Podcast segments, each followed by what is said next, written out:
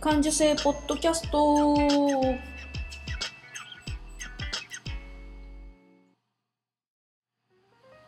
こんにちは、まゆでございます。えっと、2018年最後の最後の最後の日、12月31日でございます。感受性ポッドキャストです。お元気でしたか？前回からまたちょっと日が経っちゃったんですけどやっぱ年内1回あげとくかなと思って。えっとねえっ、と夫が今、えっと今日の夜実家夫の実家で飲むお酒を買いに行ってる間にシャシャシャっと録音しよっかなと思ってます。途中で電話が鳴ったらごめんね。えっ、とね、うん、振り返りですわ。2018年あなたはどんな年でしたか？えっとねえっとね私のとこのお家はえーっとねまず、まあ一まあ、一番だな。一番大きい出来事として私の99歳のばあちゃんが亡くなったっていうのは一番やっぱり大きなことだったかなというふうに思います。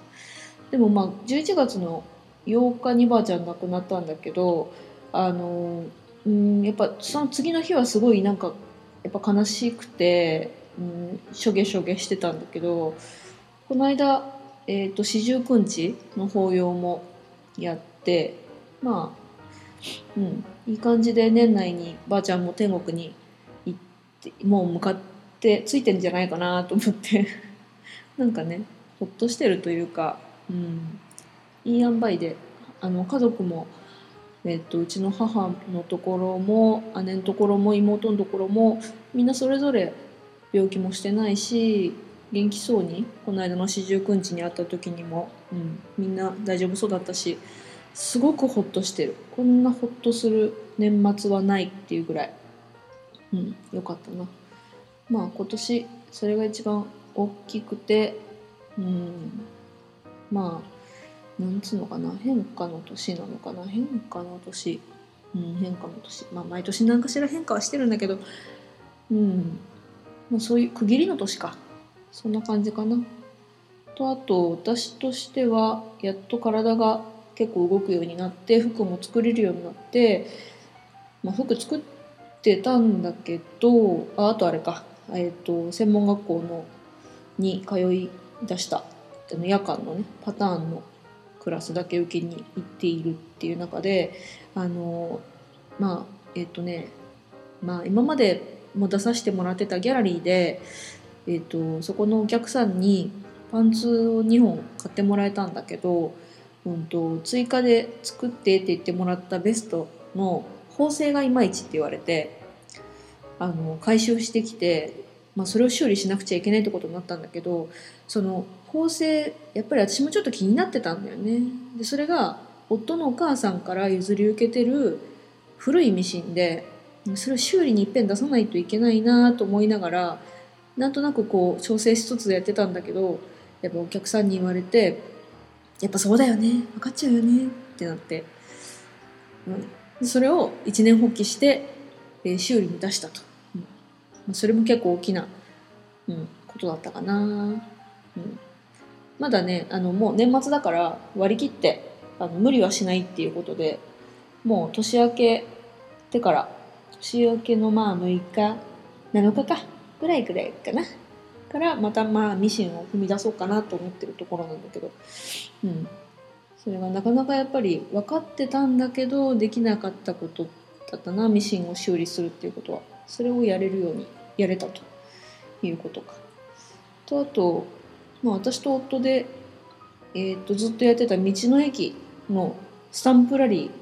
東海3県4県愛知岐阜三重長野の道の駅を全てスタンプラリー制覇したっていうのもこれ結構大きなことでなんかすごく達成感って言って夫がね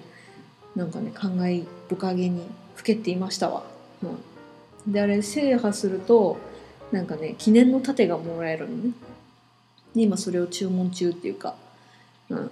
でまあ来年なんか半年もかかるらしくってそんなにかかるなと思うんだけど出来上がりが。うん、それもまた来年の楽しみかな。うん、っ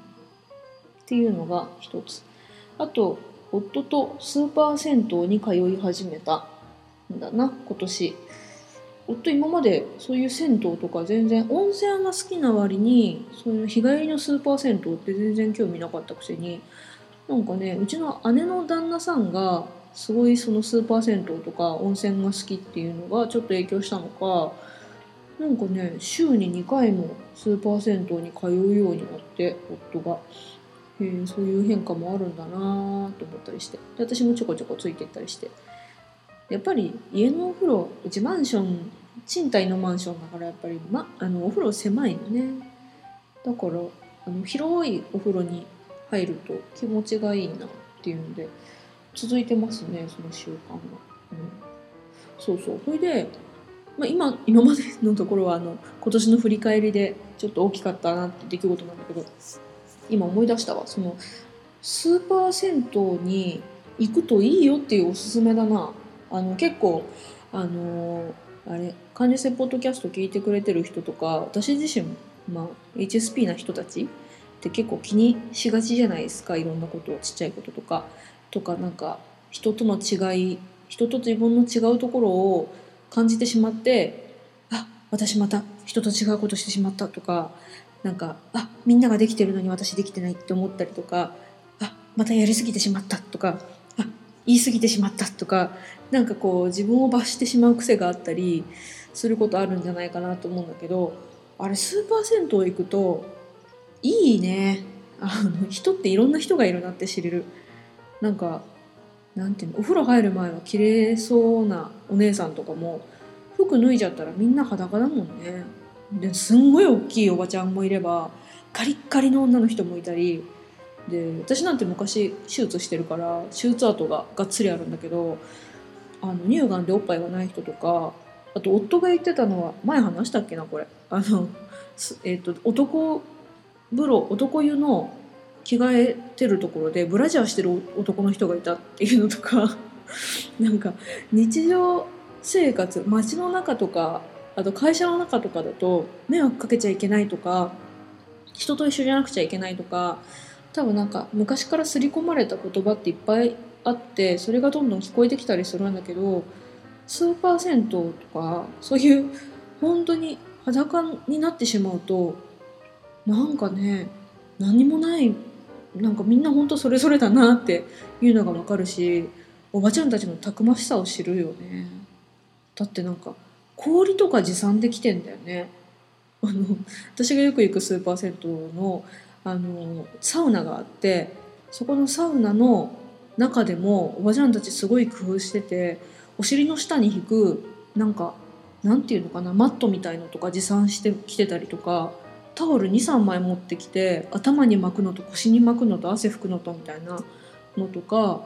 あとなんかおばちゃんなんか水道でゴソゴソしてんなと思ったら持ってきてた水道水槽水筒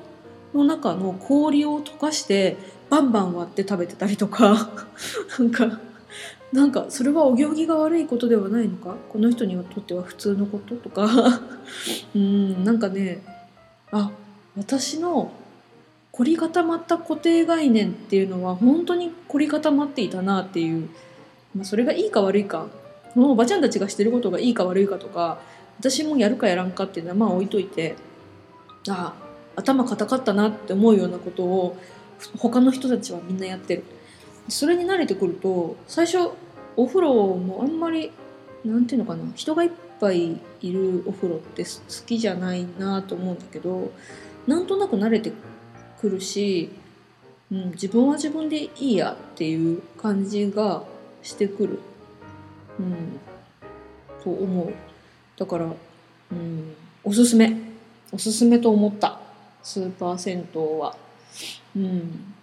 よかったな。まあでもなんかねお風呂上がった後の待合のなんていうのかなリクライニングチェアみたいのがあるんだけどあそこも本当にいろんな人がいるからずっとなんかカチカチカチカチずっとカチカチやってる人とか近くにいたりとかあと子供がずっと音大きくなんかゲームやってたりとかなんかねあこの間いたのは電話をかけてるんだけど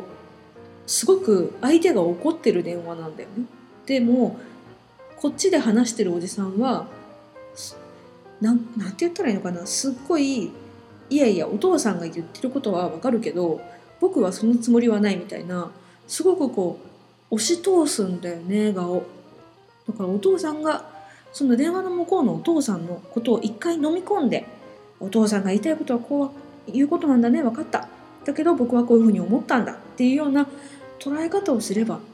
そこは揉めないで済むんじゃないの？ってこっちが勝手に思っちゃうんだけどすっごいその電話してる人は自分は間違ってないっていうことを押し通してるっていう会話までザーって聞こえてくるから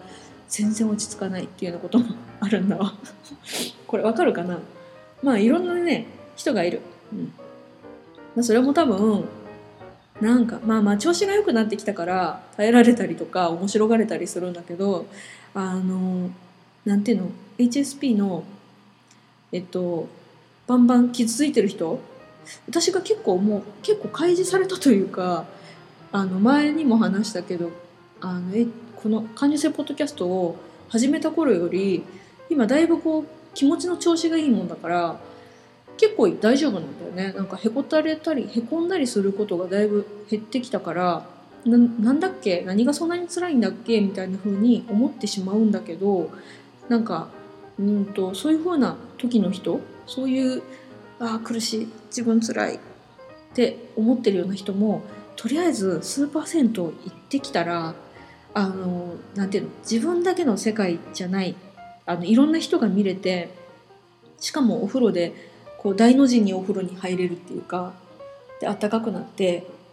あの気持ちほぐれるみたいなことあるからなんだっけそうそう なんだっけ。だからとりあえずああもう私ダメかもしれんって思ってる人もお風呂に行きゃっていうおすすめを今日はしよう。とりあえずそうしよう。寒いしね。寒いからもうね何もしたくなくなっちゃうんだよやっぱり。体が。動きたくないし。起きたくないし。だから動かんでいいしもうもう大晦日だからいっぱい掃除とかももうしなくていいし。あとはみかんでも食べてればいい。そんであったかいとこ行ってお風呂入ってお風呂入って上がってちょっとポカポカしたところにソフトクリーム食べてとかなんかぼーっとしてでまた新年迎えたらいいと思うんだ。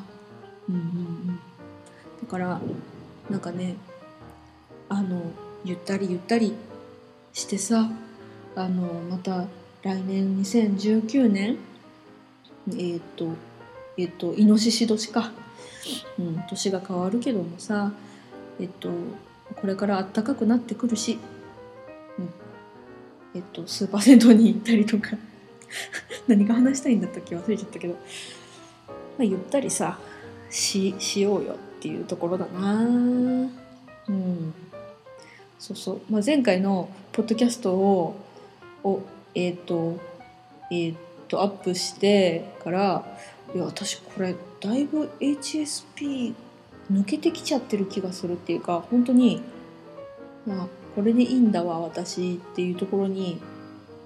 今いるから私自身が。だからこう HSP で検索してこのポッドえ感受性ポッドキャストを初めて聞いてくれた人が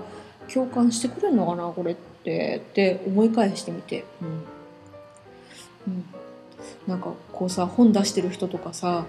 なんかあ新しく HSP だ私って気づいた人が漫画とかをツイッターに上げてるっていうのとかを Yahoo のトピックで見て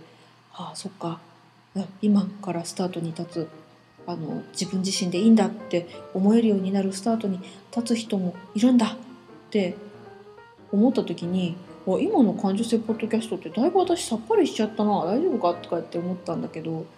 まああの過去を遡って聞いてもらうと私のゲスゲスしたケショケションケションしたのも、まあ、残してありますんでそれも聞きつつ 一緒に、えっと、登っていったらいいんじゃないかなと思っています。うん、まとまってんのかな？どうかな？うん。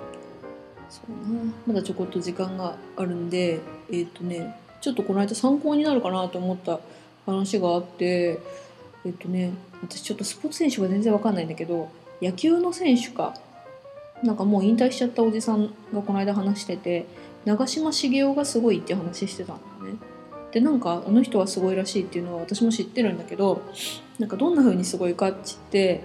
えっとなんかそのテレビに出てたおじさんが「僕はあのコートが欲しいんだけどとても高くて買えない」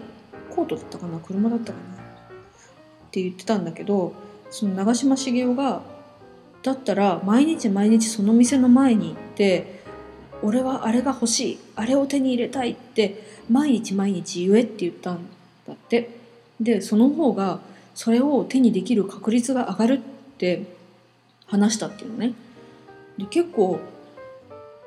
何言ってんのかなって思うんだけど馬鹿げたことを言ってそうに思えてそうか確率かって思うとやっぱりさ HSP ってさあの結構なんていうのけなされて育ってきてしまうとさ自分なんてって思ったりとかまあそんな大きいこと望んだところで無駄無駄って思っちゃったりとか馬鹿げてるって思ってしまいがちなんだけどその長嶋茂雄っていうあの人の言ってるように私はこれが欲しい私はこれが着たいとかやっぱり言い続ける方が確率それを手にできる確率って上がるかもしれんなってちょっと思えたんだよね。なんかね。でそういう信じる力っていうのを信じよう、うんうん、と思ってあの私あのねあの10年後の目標を紙に書いてトイレに貼りました。で毎朝毎晩言うようにして。その目標が叶うか叶わないかは分からないけど叶う確率を上げているところなんだよね。まあどうなるかは10年後に分かると思うけど。うん。皆さんもそのようにしてもう時間だ。閉めよう。そのようにしていい感じにあの自分の幸せの確率とか欲しいものを取得する確率を上げていきましょう、うん、とりあえずいい感じになる。2019年は今年よりもいい年になる。絶対にいい年になる。絶対に2019年みんな楽しく笑える年になるよ、うん、そんなわけで。えーと、今年も1年感受性ポッドキャストお付き合いいただきましてありがとうございました。また来年もぼちぼちゆるゆると更新できればいいなと思っています。それでは、えっと、体に気をつけて風邪などひかないように良いお年をお迎えください。それではまたお会いしましょう。ありがとうございました。